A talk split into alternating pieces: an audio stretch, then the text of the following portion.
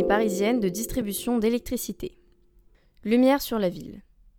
L'initiative de la création d'un nouveau réseau d'électricité est lancée en perspective de l'Expo universelle de 1889.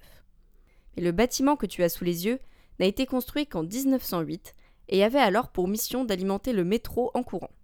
Aujourd'hui, il n'a plus du tout la même fonction. Transformé en lieu culturel, si tu y vas faire un tour, tu pourras juste y voir des expos. Busytip.